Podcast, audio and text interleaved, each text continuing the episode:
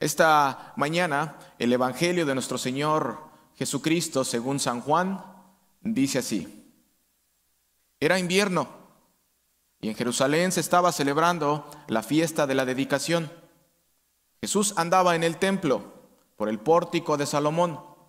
Entonces los judíos lo rodearon y le dijeron, ¿hasta cuándo vas a perturbarnos el alma?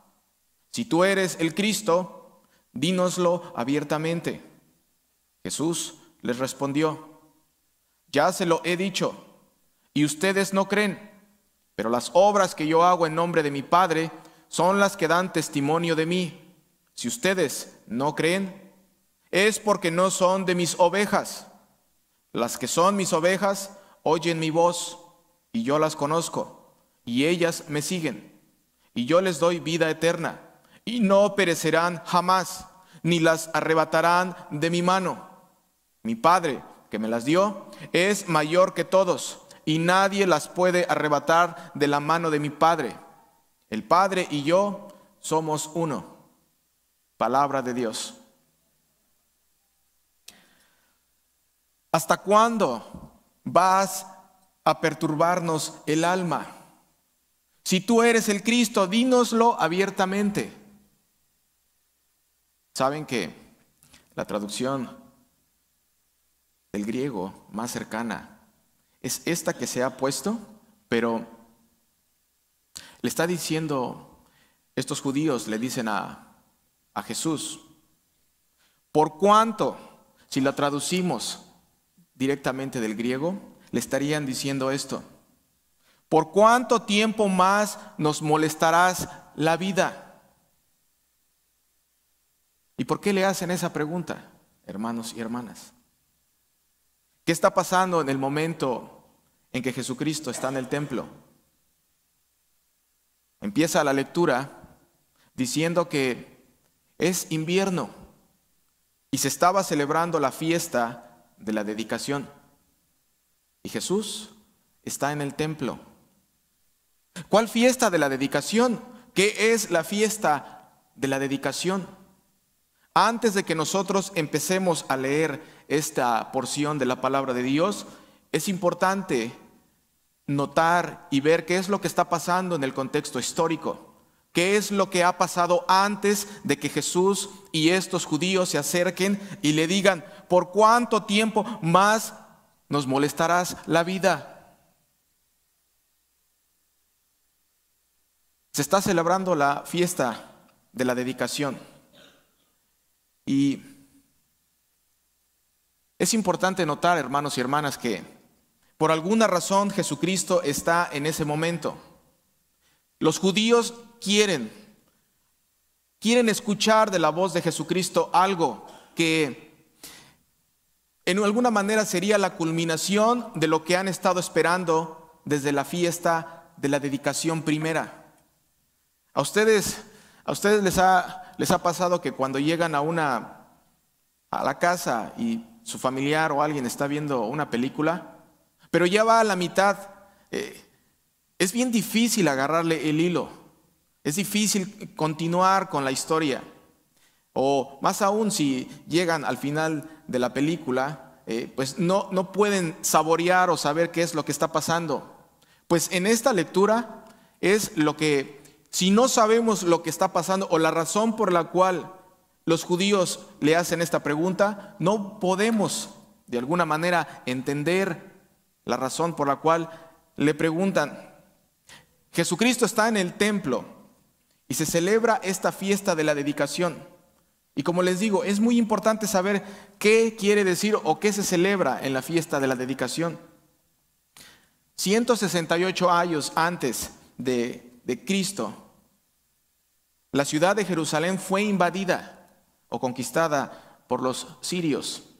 Y un hombre muy famoso, eh, este gobernador Antíoco Epífanes, que está en los libros de historia y es muy, muy importante.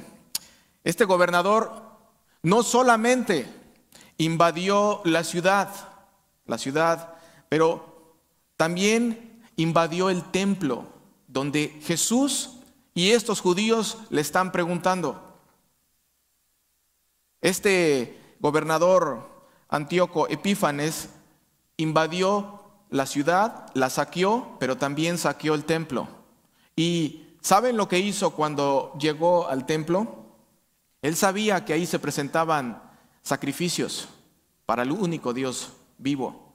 Pues Antíoco Epífanes, cuando conquista este pueblo, manda sacar todas las cosas del templo y él sabe cuál es el animal más, más eh, despreciado, se pudiera usar la palabra, de los judíos. ¿Ustedes saben?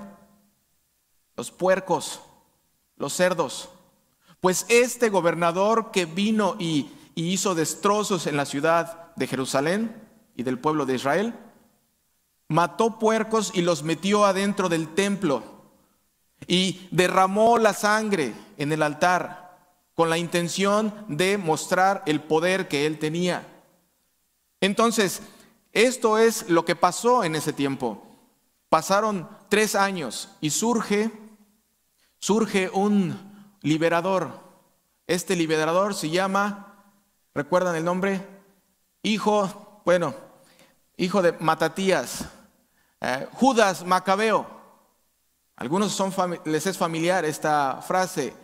Judas Macabeo se levanta con sus hermanos y empieza la insurrección en contra de este gobernador. Lo logra sacar del templo, logra retomar el templo y lo que hace al retomar el templo es limpiar todo lo que hizo este hombre y a partir de ese día vuelve a encender el aceite, vuelve a prender las velas y a partir de ese día para celebrar el día de que el, templo ha sido limpiado, en ese momento Judas Macabeo y todo el pueblo de Israel deciden celebrar la fiesta de la dedicación. Entonces vemos la lectura el día de hoy y era invierno y se celebraba la fiesta de la dedicación.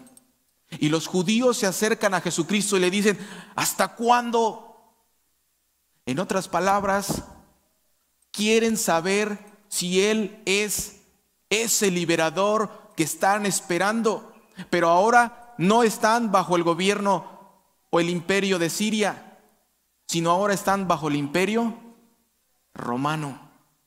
Ahora los romanos han acaparado el pueblo y el templo y todo el área. Entonces estos judíos se acercan y le dicen a Jesucristo, ¿hasta cuándo? ¿O ¿cuándo nos vas a decir? Y Jesucristo les dice, ya se los he dicho. Pero el gran problema con estos judíos es que están esperando a ese famoso Judas Macabeo que entra con su caballo blanco y que viene a destruir al pueblo o a los gobernadores intrusos. Pero Jesucristo no es nada comparado a Judas Macabeo ni es el Mesías que están esperando. Judas Macabeo lo que hizo fue limpiar el templo, eh, volver a hacer sacrificios para perdonar los pecados del pueblo. Después de que Judas Macabeo entra y limpia el templo, a partir de ese momento empiezan, empiezan otra vez a celebrarse a cabo los sacrificios. ¿Y por qué sacrificios? Porque para que Dios pueda perdonar pecados en ese templo, es necesariamente que haya derramamiento de, de sangre. Entonces eso es lo que quieren ver ellos. Ellos están celebrando ese día cómo Dios puede perdonar pecados cuando hay un sacrificio del cordero y que cae la sangre. Pero no se dan cuenta que cuando están hablando y se acercan con Jesucristo y le están diciendo, ya dinos, dinos si tú eres el liberador. Y Jesucristo de este lado les está diciendo, si ya se los he dicho, pero la libertad que Jesucristo les trae no es una libertad para que solamente puedan ser libres de los opresores. La libertad que Jesucristo les está trayendo a estos judíos y te trae a ti, a ti y a mí, es la libertad definitiva, la libertad que nos tiene atados al pecado, la libertad que nos tiene atado. Pero tres cosas son importantes notar aquí. Jesucristo es aquel que va a liberar otra vez el templo, aquel que te va a liberar del pecado, pero del pecado del diablo, del pecado del mundo y del pecado de tu carne. La esperanza de Jesucristo y la libertad que Jesucristo le está ofreciendo a estos judíos y te ofrece a ti es una libertad eterna. Una libertad que ya no va a haber necesidad de sacrificar un cordero. Jesucristo es el cordero. Jesucristo es el cordero de Dios que quita el pecado del mundo. Y esa es una gran diferencia. Los judíos quieren que les diga si los van a liberar del pueblo romano cuando Jesucristo ha venido a liberar no solamente del pueblo romano, sino ha venido a liberarte de las garras del diablo. Y eso es lo que está haciendo Jesucristo en ese momento. Jesucristo va a llegar en unos días más, si continuamos esa lectura, va a llegar a derramar su sangre, la sangre del cordero que limpia el pecado del mundo, tu pecado y mi pecado. Ya no va a haber más sacrificios en el templo donde tenga que haber un sumo sacerdote y un cordero, porque ahora Jesucristo es el sumo sacerdote y el cordero. Ya no hay necesidad de que haya derramamiento de sangre para perdón de pecados porque ya hubo derramamiento de sangre, no en el altar, pero en el altar nuevo que es la cruz del Calvario, la cruz del crucificado, donde Jesucristo estuvo clavado y la sangre salpicó la cruz. Y con esa sangre ahora tú y yo podemos tener la absoluta seguridad de que no, no importa cuántas cosas hayamos hecho en el pasado, cuántas cosas hasta el día de hoy continuemos haciendo, pero si tú puedes escuchar la voz de tu pastor, y el día de hoy tenemos el privilegio de escuchar la voz porque, porque Jesucristo está diciéndonos, mis ovejas escuchan mi voz y me siguen. ¿Qué significa seguir? Obedecer, pero no por una obligación, sino en respuesta al sacrificio que el crucificado ha hecho por ti y por mí. El día de hoy, hermanos y hermanas, tenemos una oportunidad tan grande de saber que no importa cuán grande sea el pecado que tienes, no importa cuán grande sea lo que escondes y que nadie sabe, el día de hoy estás escuchando la voz del gran pastor. Y el día de hoy es una oportunidad para que puedas escuchar su voz y no solamente eso, sino seguirlo. Y cuando nosotros lo seguimos escuchando su voz, no queda ahí. Viene vida eterna, viene perdón de pecados, gracias a lo que Jesucristo ha hecho por ti y por mí. Era muy difícil poder explicar acerca de lo que estaba pasando si nosotros no podemos ver lo que pasó anteriormente. Jesucristo es más que ese Judas Macabeo.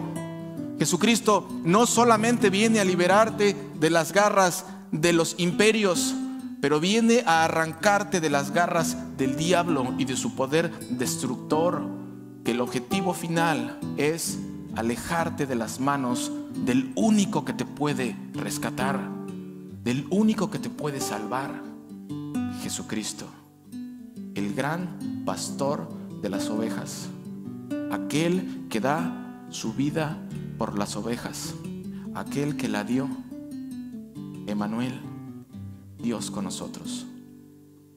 Amén.